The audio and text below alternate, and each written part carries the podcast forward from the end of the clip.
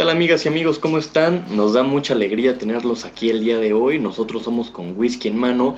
Eh, sus servidores Juan Carlos Ochoa, yo soy el de las encuestas en Instagram y nos tenemos a otros dos acompañantes. Luis Ricardo, por favor. Hola, ¿cómo están todos? Yo soy Luis Ricardo, el gordito buena onda, vengo del defectuoso y ahora me tienen aquí en su bella provincia. Y pues aquí otro fiel acompañante de este gran podcast, Luis Fernando Huerta, su servidor, proveniente de la bella cantera de Puebla, claro que sí. Soy el asesino de silencios incómodos. El galán del grupo, por cierto. es cierto, eso es cierto. Nosotros somos tres amigos que nos conocimos eh, en clase y estamos encantados de que estén aquí con nosotros el día de hoy.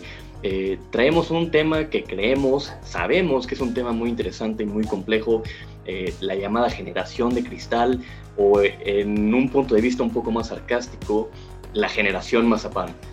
no sé si darnos un poquito de contexto acerca de qué es, qué es esta famosa generación. Claro que sí, claro que sí, Ochoa. Bueno, para empezar, hay que, hay que definir los años en los que surge este término, ¿no? Este término acuñado por la filósofa Montserrat Nebrera define la generación de cristal como aquellos nacidos entre el año 1995 y el 2000, prácticamente hijos de la generación X, como pueden ver.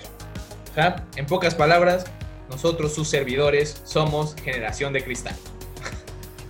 En el papel yo diría, porque según las características de la generación, yo difiero un poco. A ver, cuéntanos Ricardo, es, es, interesante, ¿por qué difieres?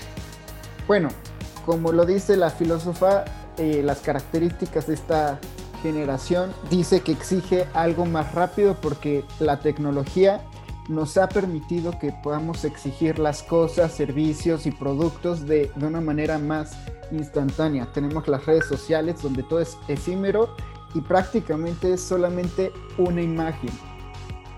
En eso sí coincido. La mayoría de las personas en nuestra edad lo único que buscan es dar una imagen y no enfocarse en lo que en realidad es, sino simplemente presumir o dar cierto, eh, cierta característica a las personas que nos ven en redes sociales y que en realidad no es así o no es tan fácil o no es todo tan bonito. Claro que sí, realmente pues es un, es un tema muy delicado, ¿no? Eh, eh, encontramos distintos significados para esta generación de cristal donde únicamente nos importan las apariencias, las cosas como son. Nos importa lo que subimos a Instagram, lo que tenemos en nuestro Facebook, qué tan buenos son nuestros memes, pero yo creo que va un poco más allá, ¿no? Es algo más profundo de lo que reflejamos. No sé qué piensen.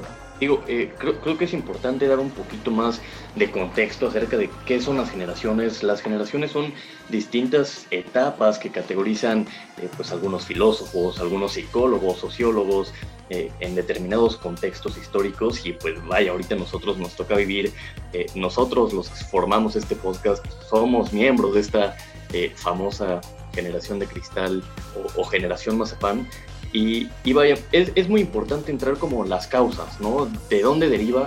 Y yo creo que se le puede atribuir mucho al tema de redes sociales, como ya lo comentaban, el tema pues, de la era digital, en la que incluso eh, podríamos tocar eh, cierta parte de inseguridades de, de, nuestra parte, ¿no? Es decir, eh, que a lo mejor no estamos tan seguros con nosotros mismos y es por eso eh, que en algunas ocasiones nos rompemos fácil ante otro tipo de problemáticas. Ustedes eh, no sé qué opinan.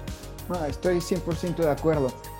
Además creo que aunado a esto abona mucho el hecho de que estamos en un tiempo eh, mundial donde estamos viendo muchos movimientos que exigen a la sociedad una ¿cómo decirlo? uniformar el hecho de que todos somos personas tenemos al movimiento de las feministas, al movimiento LGBT, por un lado tenemos al movimiento pro vida, por otro lado tenemos al movimiento pro aborto, en fin, un montón de movimientos, legalizar droga o no. E, existen varios movimientos que aparte siento que influyen demasiado en que hoy por hoy nuestra generación se sienta vulnerable ante todo. Por supuesto, concuerdo completamente con ese punto. Ya no, ya no estamos en la época donde las cosas se arreglaban, no sé, por ejemplo, en lo personal podría decir que a mi abuelito le enseñaron con, pues, no sé, de una manera diferente, lo corregían pues con, no sé, con varas o demás. Ahorita no puedes tocar temas así porque la verdad es, es que la gente se ofende y empieza a a decir que no es lo correcto, ¿no? Realmente yo inclusive todavía me, crié bajo ese supuesto, donde pues la educación era un poco más, más dura, más estricta con los hijos. Ahorita pues haces algo y casi casi te están metiendo a la cárcel, ¿sabes? Como papá. No puedes tocarlo, no puedes incentivar a tu hijo pues, como tú deseas, justamente por tocar este tema de los derechos humanos, de los derechos de los niños. Y ahí, ahí va la disyuntiva. ¿Qué tan correcto sería seguir educando hacia los hijos y, qué, tan correcto pues sería dejarle la libertad a los papás de educarlos como ellos fueron educados. ¿Sería prudente todavía esta forma de educar? ¿O es lo que, lo que provoca que se formen estas generaciones tan frágiles al no inculcarles ese, esa forma de, ver el mundo? Ah, aquí, aquí lo que comentas, Luis Fernando, me parece muy interesante porque creo que en gran medida lo que deriva de esta generación de cristales el boom eh, o toda la información que tenemos, ¿no? Es decir, en otro contexto histórico muy probablemente únicamente existían los libros a los cuales eh, seguramente eh, se, tenía un difícil, un, difícil acercamiento a ellos, no, no había redes sociales, no había internet, únicamente estaba la radio, la televisión, etcétera, y hoy por hoy podemos encontrar pues todo en el teléfono, ¿no? Ahora, eh, una de las grandes características de la generación de cristal es, eh, si bien es cierto que es en una época, en una generación de las personas nacidas entre 1995 y 2000 aproximadamente, eh, una de las características es que pues existe cierta fragilidad, como ya lo habíamos comentado, en a lo mejor una falta de autoestima entre este tipo de, en, este tipo de generación. Entonces a lo que voy y me gustaría preguntarles es, podemos encontrar dos generaciones distintas dentro de un mismo lapso de tiempo, es decir, eh, obviamente no todas las personas que se encuentran dentro de la generación de 1995 y 2000 tienen cierta fragilidad, eh, muy probablemente algunos son muy seguros de sí mismos, otros son frágiles y me parece interesante lo que comentas Luis Fernando en el tema de la educación. Eh, existen muchos papás que a lo mejor están muy enfocados en cuestión de derechos humanos, libertad, etcétera, que sin lugar a dudas está muy bien, pero otros tienen un tipo de educación más conservador, eh, en el que se sigue arraigando pues las costumbres de nuestro México pasado. Entonces, eh, ¿ustedes qué opinan? Es decir, eh, ¿es correcto tener una educación más liberal para las futuras generaciones, a lo mejor fomentando este tipo de pues, de debilidad emocional o deberían de ser más rudos los papás con las próximas generaciones? Híjole, es que yo creo que ahí debería haber un balance. Siento que por un lado están, como dices, estos papás muy liberales, que son así porque eh, con ellos fueron muy duros y creen que así van a compensar lo que ellos no recibieron. Y por el otro lado está el seguir con la mano dura. Yo creo que debería haber un, un punto intermedio. Como dice Luis Fer, hoy por hoy, si bien es cierto, somos más frágiles, también creo que es a consecuencia de, la enorme cantidad de información que tenemos a la mano. Cualquiera hoy por hoy puede transmitir información. Pues tenos aquí a tres idiotas hablando de no sabemos qué pedo. Perdón, suegrita, si oyes esto. Yo no hablo con tanta grosería. Pero Tenía que ser el defectuoso, mi amigo. No, no. a la suegrita, por cierto. pues miren, o sea, bajo el, supuesto que estamos tocando ahorita en base a la educación, que es un factor primordial para determinar si, una persona va a ser denominada generación de cristal o no, yo creo que se va enfocado más que nada a qué tanta libertad le dan a sus hijos, ¿no? Si bien los puedes castigar y demás, porque pues, tienes la libertad como papá de educarlos como tú desees, pero yo creo que no, no, no estamos en esa época de, los castigos tan, tan rudos, tan, difíciles. se ha comprobado por estudios psicológicos que los niños no, aprenden de esa forma. Sin embargo, es, es, una buena manera, yo considero, de ponerles un alto a las pues, a ciertas actitudes que podrían tomar de rebeldía y demás, que pues, se hace obviamente en pro del hijo para que aprenda y que crezca de una manera sana, ¿no? Yo considero que pues este, este límite entre qué es bueno y qué es malo, pues también ya depende de los valores que se inculcan en cada familia, pero pues bueno, eso, eso es un factor determinante, ¿no? Pero es importante lo que mencionas. Yo aquí me pregunto, a ver, establecemos desde el principio que esta generación es la del 95 al 2000. ¿No creen ustedes que ya estamos demasiado grandes como para seguir echándole la culpa a los papás? ¿No creen que ya es como responsabilidad de nosotros nuestros actos, el cómo nos comportamos y el tener la capacidad de cambiar o no?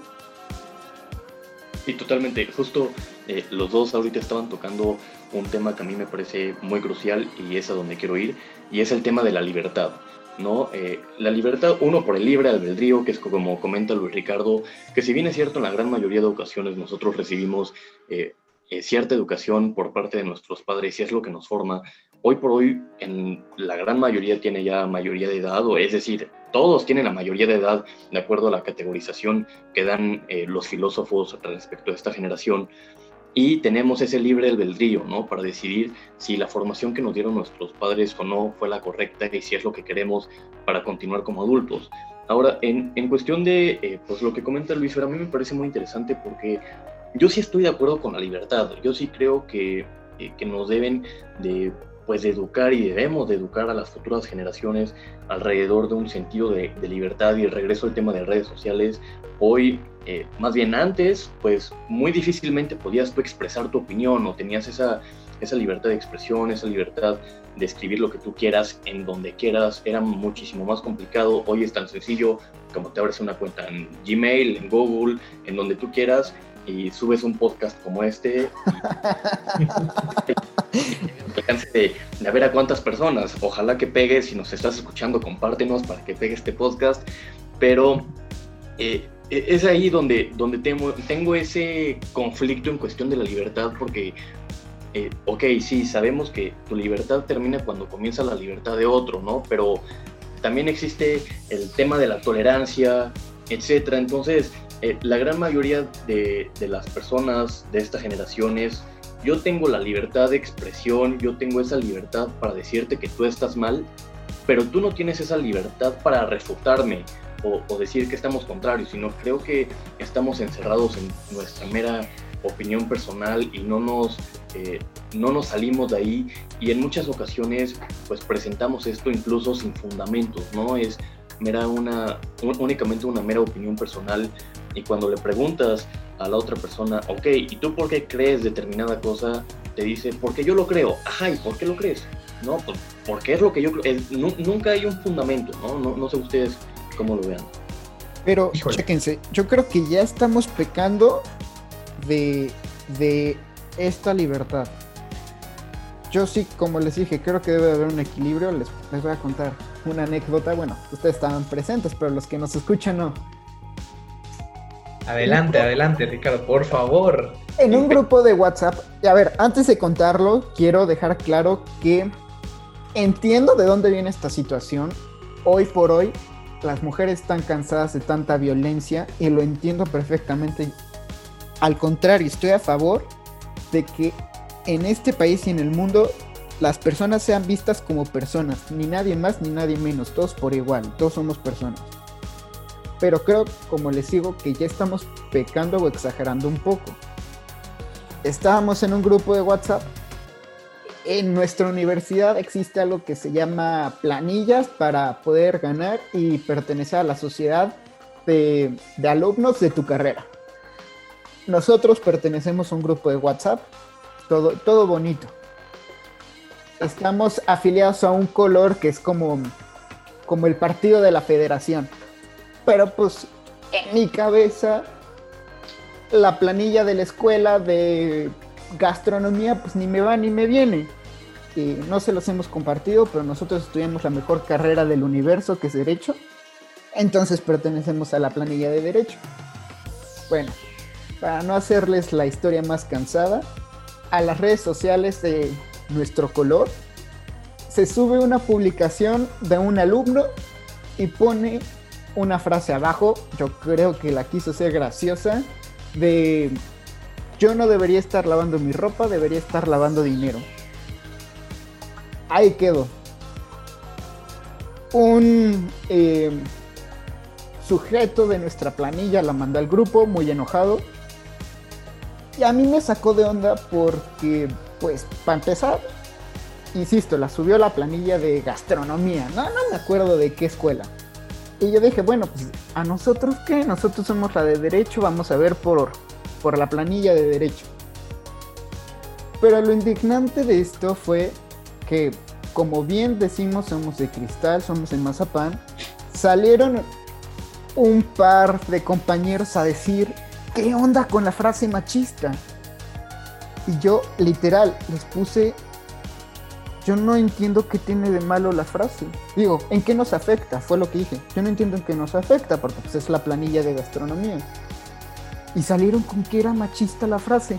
Yo ahí, perdónenme, dije que pedo, ya estamos en un nivel superlativo. Entiendo que podrían decirme, está mal que como color inculquemos eh, los actos ilícitos, pero que me digan la frase es machista, pues, ¿de dónde?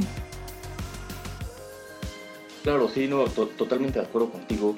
Y, yo creo que depende mucho del contexto de una determinada situación, ¿no? Eh, digo, en, primer lugar creo que debemos de respetar y tolerar los puntos de vista eh, de cualquiera, ¿no? La, la, verdad es que esta persona que subió esta frase de debería de estar lavando dinero, no lavando mi ropa, pues digo, evidentemente eh, no, no estamos a favor de que se lave dinero, todo lo contrario, y es por eso que nos saltó, ¿no? Nosotros lo vimos desde un punto de vista de un ilícito y es como, ¿por qué haces este tipo de declaraciones, ¿no? Es decir, eh, si, si, es que estás lavando dinero debemos de, denunciar, pero bueno, ahora volviendo al tema de, de la generación de cristal o la generación de mazapán, a mí me parece muy interesante porque para las personas eh, que pues en ese color o, en ese grupo de WhatsApp que conocían al sujeto que subió esta frase, pues es muy chistoso porque esta persona es, es un hombre, es una persona foránea además, entonces sí lava su ropa. Y me parece muy curioso porque justo él mismo está rompiendo con el estereotipo de que las mujeres deben de, deben de lavar la ropa, ¿no? Y por supuesto que no, pueden lavar la ropa tanto los hombres como las mujeres. Y él mismo estaba haciendo una sátira, un sarcasmo de, de, su propia, de su propio contexto. Y en el momento en el que tú criticas, más allá de respetar o tolerar una, una, un punto de vista, creo que debes de conocer eso, ¿no? Conocer el contexto, el por qué se está haciendo y de acuerdo. Pues ya poder puntar, ¿no? Ahora, si, si, no lo conoces, creo que no puedes hacer un tipo de declaraciones respecto si es machismo o no, como lo comentaba Luis Ricardo, ¿no? Eh, o sea, eh, creo que va un poquito de más y ahí es en, en donde creo que entramos en la problemática de esta libertad que tanto bien nos va o qué tanto es bien que la generación de cristal se pueda manifestar de mayor manera. Digo, creo que es muy bueno, pero depende del contexto y la situación en la que estemos. Sí, además, como dices, cada quien va a hablar como le va en la feria.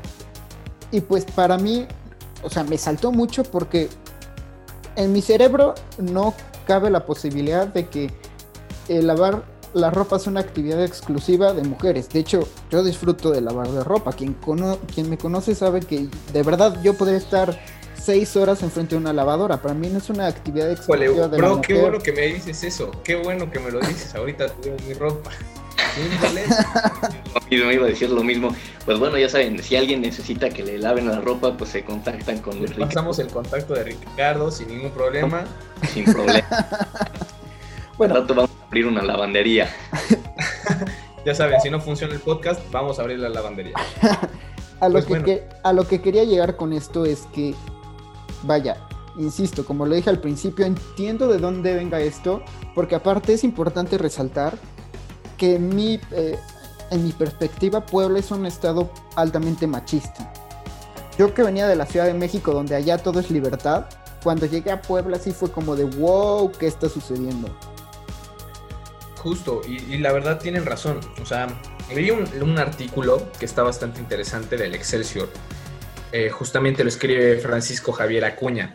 Pero aquí no solo toca temas como hipersensibilidad, sino que tiene un, un, tinte que yo me gustaría discutir con ustedes, porque no, no solo dice que las personas que no reciben cierta educación y demás, sino que dice que únicamente las clases privilegiadas son aquellas que pueden ser denominadas generación de cristal.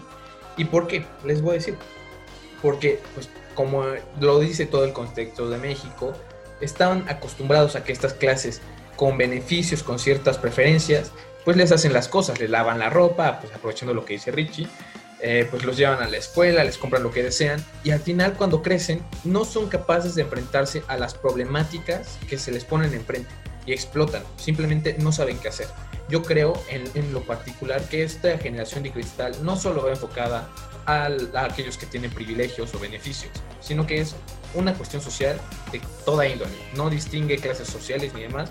Y justamente es ese tema, ¿no? no las personas que viven de, de, este, de esta generación no saben afrontar los problemas y no saben recibir un comentario que va en contra de todo lo que ellos piensan.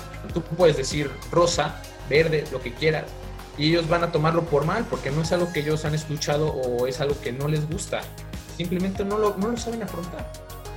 Claro, ¿no? y, y, aquí Tomás, eh, tocas un punto que a mí me parece súper contradictorio en general de, en cuestión de generación cristal, ¿no?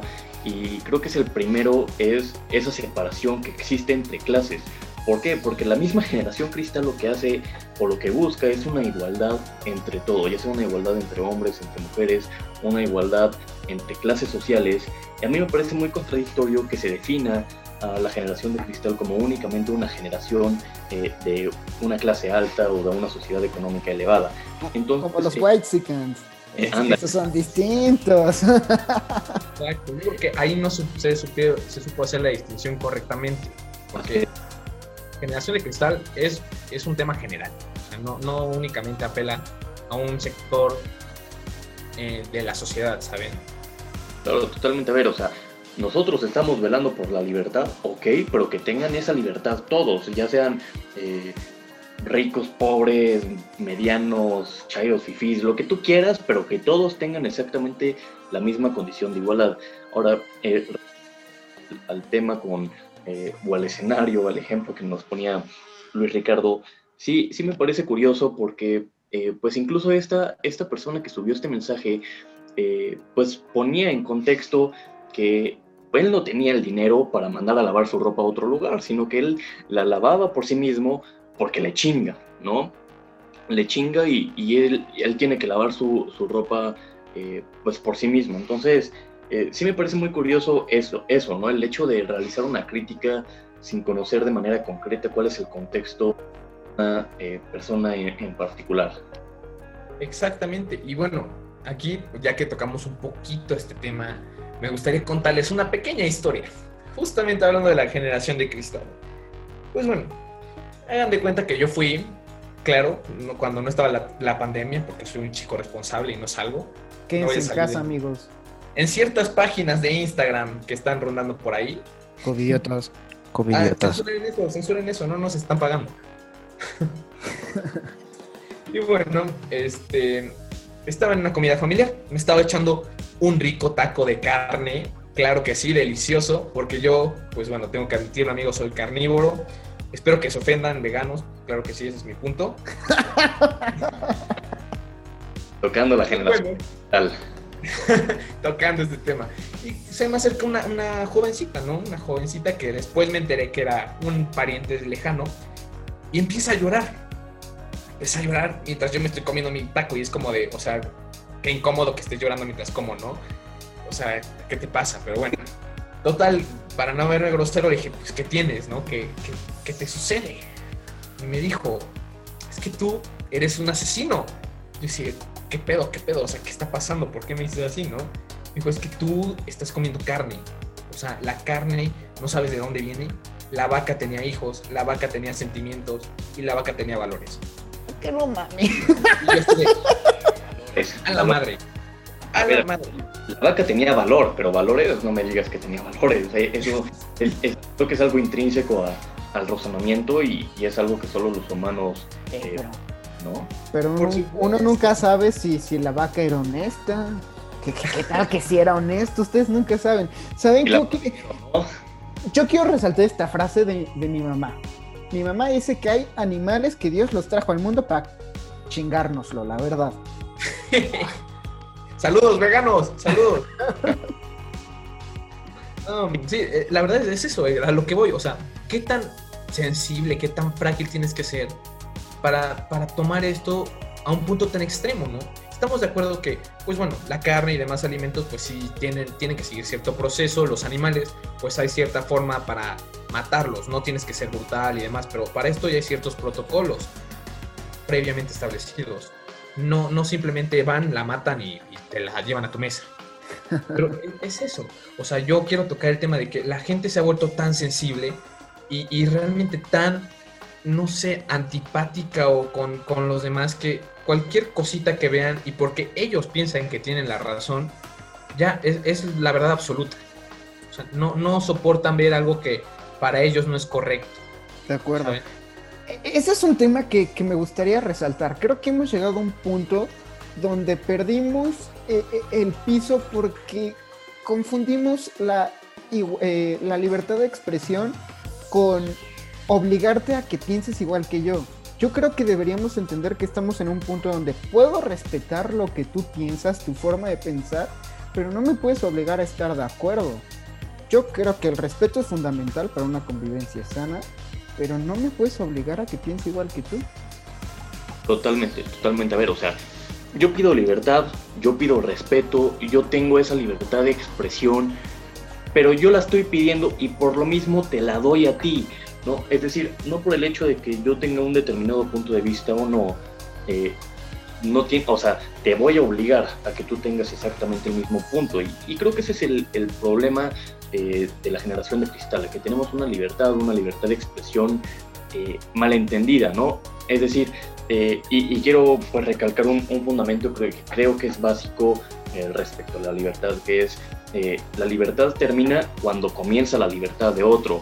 Y tomando el ejemplo que nos ponía Luis Fernando, eh, yo poniéndome en un supuesto de vegano, vegano o vegetariano, que no como eh, alimentos de origen animal o por lo menos carnívoros, no estoy muy familiarizado, si estoy mal corríjanme, pero a mí como vegano realmente me limita o está atacando mi libertad que el otro coma carne, es decir, yo tengo que convencer a la otra persona de que no lo coma porque a mí me está atacando o a mí en qué manera me está afectando, pues no, o sea, cada quien tiene su punto de vista y, creo que hay que respetar y está bien la generación de cristal, está bien manifestarnos, está bien tener esa libertad, pero siempre con respeto y, si, y nunca cayendo en eso, ¿no? En, en el sentido de obligar a la otra persona que tenga el mismo punto de vista o creencia que, que yo tengo, ¿no?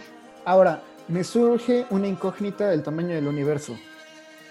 Esto, de, verdad, esto es una generación o más bien es en lo que la sociedad se ha convertido, porque me salta a la mente ahora, eh, perdona si hay un chairo escuchándonos, pero me salta a la mente los chairos. Podrán tener 70 años o 20 años, que si tú les hablas mal de su mesías cabecita de algodón, puta madre, parece que se la estás mentando. Claro, sí, no hay... Sí, perdón, Ochoa, dilo, dilo, por favor. Ok, e, e, eso es algo muy chistoso y, es lo que he venido diciendo, ¿no? En, cuestión de fundamento, porque, a ver, tú hablas con una persona que, que a lo mejor es creyente, ya, ya no sabemos si son creyentes, si son fieles, no sabemos qué son, eh, vamos a decir, que, que, compartes la ideología de Andrés Manuel López Obrador, ¿no? En el momento en el que tú los cuestionas o, le sacas un fundamento en cuestión de hechos, por ejemplo, argumentan mucho que, ya no hay corrupción. Ajá, ¿y cómo se mide la corrupción? Y te dice, no, es que tú eres calderonista y tú estás emputado porque te has robado... La mafia del poder. Porque tú eres de la mafia de poder y, chingas a tu, lo que tú quieras. Y es como de, bro, o sea, yo estoy tratando de dialogar contigo de buena manera, solo te quiero preguntar los hechos, fundamentos o sustentos de tu argumento, ¿no? No te estoy faltando al respeto y tú sí lo estás haciendo. Entonces, ahí es donde creo que está un poquito el problema. Sí, por supuesto. Y bueno, no, no solo en, ámbito político, ya lo vemos en todos lados. O sea, la, la, gente que no piensa como tú se enoja. Y, lo, curioso es, lo que me encanta, lo que siempre pasa, es que dicen, oye, ¿por qué tú no respetas mi, libertad de expresión y demás? Te lo echan en cara. Pero tú puedes decir lo que piensas y lo primero que viene de su boca es, eres un antipático. ¿Cómo puedes ser tan egoísta? ¿Cómo realmente puedes vivir así? O sea, qué asco de persona. Y es como, está bien, me estás insultando y quieres que yo respete lo que tú piensas de esa forma. O sea, yo creo que ahí, ahí justamente como lo mencionaba, lo mencionaba Ochoa y Richie, ahí es donde termina el respeto por una idea y por ese motivo surgen los conflictos. De acuerdo. E, es como lo que les dije al principio, no hay ya un equilibrio y nos estamos yendo a los extremos y acuérdense amigos, todo en exceso es malo. Por eso estoy tan panzón. Pero. Que adelante, eso pueden tomar lo que gusten. Sí, creo que deberíamos llegar a un punto medio donde respetemos y donde nos respeten, porque nos estamos yendo a los extremos donde yo quiero imponer lo que pienso, pero no voy a respetar lo que tú dices o lo que tú piensas. Es, por ejemplo, me surge ahora la palabra puto, es todo un caso. Híjole, ya te metiste en una controversia. Mejor ni toquemos ese tema, mi hermano. No, no, no, lo digo abiertamente yo. No duramos ni un capítulo, cabrón. Yo soy fiel apoyador de la comunidad LGBT. Si alguien tiene la oportunidad de ver mi banda del reloj, es eh, la edición de Nike del orgullo gay. Porque yo, yo sí creo en la diversidad, yo sí creo que todos deberíamos eh, ser tratados como personas. De lo que yo no estoy a favor es de los excesos. Y hay un grupo, no digo que todos, tengo una amiga que es como mi prima que quiero con todo mi corazón que pertenece a este grupo y siento que ella no es de este extremo. Pero hay un grupo muy pequeño de esta comunidad que le molesta la palabra puto. Yo le digo puto a mi hermano cuando estamos jugando Call of Duty y no es porque le guste que se la meta. O sea, es una expresión. O cuando. Ay, yo me gusta mucho el fútbol. Cuando voy al, al, al, estadio, yo sí le grito al portero puto. Y no es porque me conste que a, a Paco Memo le gusta el palo. Bueno, supongo que el palo sí le gusta, pero no, no ese palo. Se le sirvió a Fernando tres, hermano. Aparte, mira, creo que es mucho en parte de, los malentendimientos o la falta eh, pues de cultura que existe, ¿no? Eh, a mí en, cuestión de esta palabra me gustaría resaltar que hace algunos años, si no me equivoco, dos, tres años, eh, la RAE o la Real Academia Española estableció la palabra o el concepto de puto dentro del diccionario porque es una palabra que se utiliza en el vocablo mexicano. Ahora, ¿de qué manera lo estableció? Lo estableció de una manera como de maximizar la situación, es decir, qué puto calor hace, ¿no? Y, creo que por ocupar esa palabra en ese sentido de maximización de un determinado concepto, creo que no estamos recayendo en un error o una falta de respeto. Ahora, eh, tampoco exime, y, eso eh, sí creo que quede bien claro, tampoco justifica el mal uso de esa palabra, ¿no? Porque también, digo, si a ti te ofende y lo dices abiertamente y te lo vuelvo a decir, pues es, está mal, ¿no? Es, eh, ahí sí hay un error y y nuevamente volvemos a atacar al respeto, a la tolerancia y a la libertad de expresión, como lo comentabas en unos momentos. Tu libertad termina cuando comienza la libertad del otro. De acuerdo, 100%. Además, yo creo que en México a todo el mundo se le dice puto, menos a los gays. Exactamente, porque ahí, ahí ya, ya es insultante, hermano, hay que tener respeto. No, no, de acuerdo, yo nunca le diría puto a un gay. Sí, es, es algo curioso, fíjate, es lo que comentábamos, o sea, le dices puto a todo el mundo, pero no a los gays porque, pues, o sea, somos respetuosos como sociedad, ¿sabes? O sea, tenemos, tenemos límites. Totalmente, a mí, este, me, gustaría, para, para, ir cerrando, me, me, gustaría, pues, contar ya una, una breve anécdota que me sucedió a mí de manera indirecta con todo este tema que ha pasado de que la pandemia, que no, que si se puede salir de sus casas o que otros eh, pues no tienen ese sentido colectivo de responsabilidad social, etc. Para los que nos escuchan en otros estados, que espero que sean varios, en el estado de Puebla surgió una página en Instagram eh, llamada Covillotas, ¿no? ¿Qué es lo que hacía la página de Covillotas? Exponía a personas que eh, pues que salían de sus casas cuando en un sentido colectivo de responsabilidad social no se podía, ¿no? Eh, entonces, me pasó un caso particular de una persona que conozco en la que sale de su casa y la exponen y a los pocos minutos, horas incluso, le comienzan a llegar mensajes de odio, de muérete, de te voy a ir a matar, entre otras, ¿no? Entonces, a lo que yo voy, y, es lo que he tratado de tocar alrededor pues, de lo que llevamos en este podcast, es el tema del contexto. Con la situación actual que tenemos en relación al confinamiento, vemos muchos que pues han incrementado la depresión, se ha incrementado la ansiedad, el porcentaje de suicidios ha incrementado. Tú no conoces el contexto que está viviendo la otra persona, no sabes si está al borde del suicidio, si está al borde de la depresión, de la ansiedad, no lo sabes. Y a lo mejor estuvo en confinamiento durante cuatro meses y el, al cuatro meses un día estaba a punto de explotar y tuvo que salir a ver a un amigo porque si no eh, iba a reventar, ¿no? Entonces, imagínate la responsabilidad de esa página en el sentido de que salga, que lo exponga y que le lleguen mensajes de odio y al final del día, imagínate, no, no lo queramos así, esa exposición o esa mentada de madre o esa amenaza de muerte lleve a que se suicide o a consecuencias mayores. Entonces, eh, creo que es un tema mucho de respeto y, y en relación a la página de Covillotas, yo tenía mucha controversia porque decía, hay alguien detrás de esta página, ¿no? Si realmente quieres generar un cambio en esa página, denuncia tú o, hazlo públicamente en tu persona, pero no utilices una página en anonimato, ¿no? Eh, quieres generar un cambio, quieres evitar que sigan saliendo más personas, denuncia, denuncia y de esa manera lo vas a poder lograr, pero no expongas a una persona que no sabes cuál es el contexto eh, que está viviendo, ¿no? De acuerdo, creo que lo que también hace falta en estos tiempos es empatía. Insisto, todo lo que nos lleve al centro y no a los extremos abona mientras eh, lleguemos a este punto medio donde respetemos, donde seamos empáticos y donde entendamos que hay una diversidad de pensamientos, esto va a mejorar. Cada cabeza es un mundo y así lo deberíamos de ver.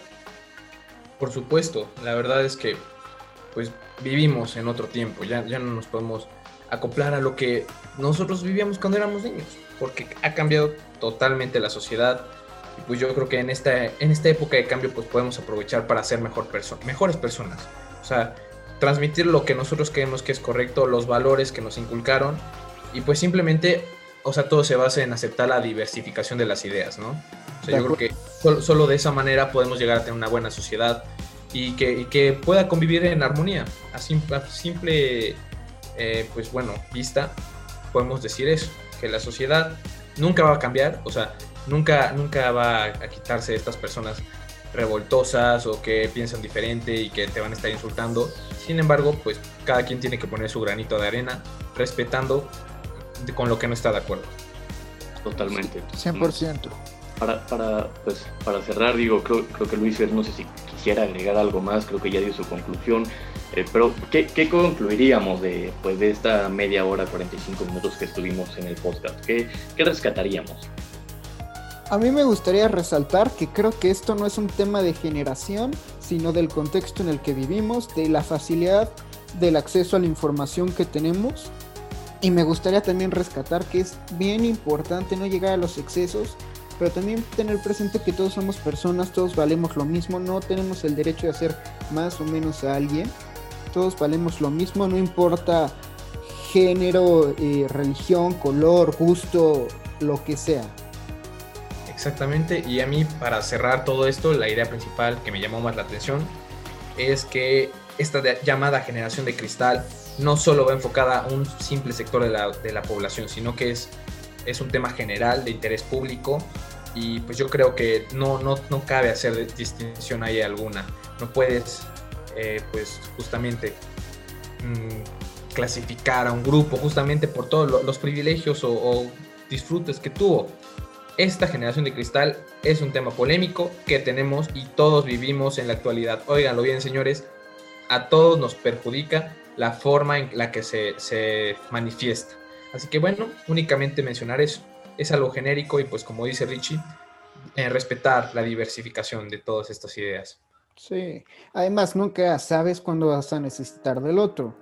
Ya sé que este es el final, pero recuerden, en el 2017, en el terremoto en la Ciudad de México, yo todavía vivía en la Ciudad de México, quienes salieron a dar la cara, quienes salieron a ayudar, a apoyar sin cansancio 24/7, fue justo esta generación.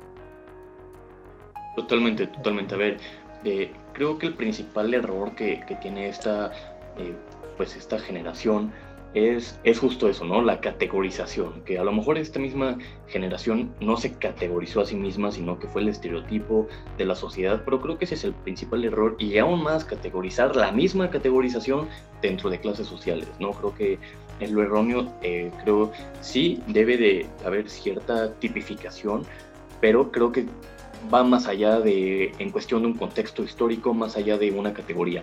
Ahora, eh, ¿qué es lo que yo rescataría?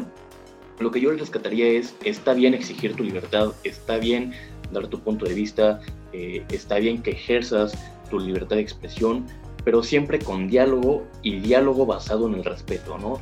Eh, respeta la ideología o el punto de vista del otro para que de la misma manera te respeten a ti en tu punto de vista. Eso eh, creo que es fundamental para rescatar.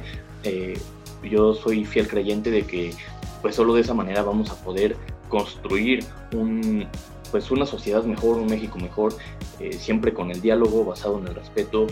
si bien es cierto que siempre van a existir distintos puntos de vista, creo que es importante llegar a un punto de acuerdo y para que lleguemos a un punto de acuerdo se necesita pues, respeto dentro de, los, dentro de los distintos puntos de vista que existen en cada persona o, cada eh, sector. Entonces, pues nada, creo que, creo que ese sería el, mensaje, por lo menos de mi parte. Eh, ejerce tu libertad, ejerce tu libertad de expresión, está bien, manifiéstate, pero hazlo siempre con respeto y eh, tolerando la libertad de la otra persona. También me gustaría decirles que en esto de la libertad de expresión, síganos muchachos, síganos en Spotify, ya también está el podcast en Apple, en nuestra cuenta de, eh, de Instagram con whisky en mano, síganos para que sigamos haciendo estas tonterías, porque no vamos a parar, este es el, el principio de algo grande. Nosotros queremos escucharlos, queremos saber su opinión. En estos días vamos a estar compartiendo diverso contenido en la página de Instagram, probablemente eh, pues algunas encuestas y demás para que pues, también ustedes nos platiquen un poco de lo que piensan, ¿no? De, pues, no sé, inclusive si nos quieren eh, pues, decir algún comentario personal a cada quien, las opiniones son bien recibidas. Ya saben que aquí no discriminamos ideas. Al contrario, los invito a que nos manden un mensaje dándonos su opinión acerca de este episodio. Así es, y, pues nada, creo que eh, gracias por sintonizarnos y los esperamos el próximo martes a las 5 de la tarde en la plataforma de su preferencia. Les agradecemos mucho. Muchas gracias, nos estamos viendo. Salud amigos. Y no salgan de sus casas. Emborráchense en casa. Salud. Woo.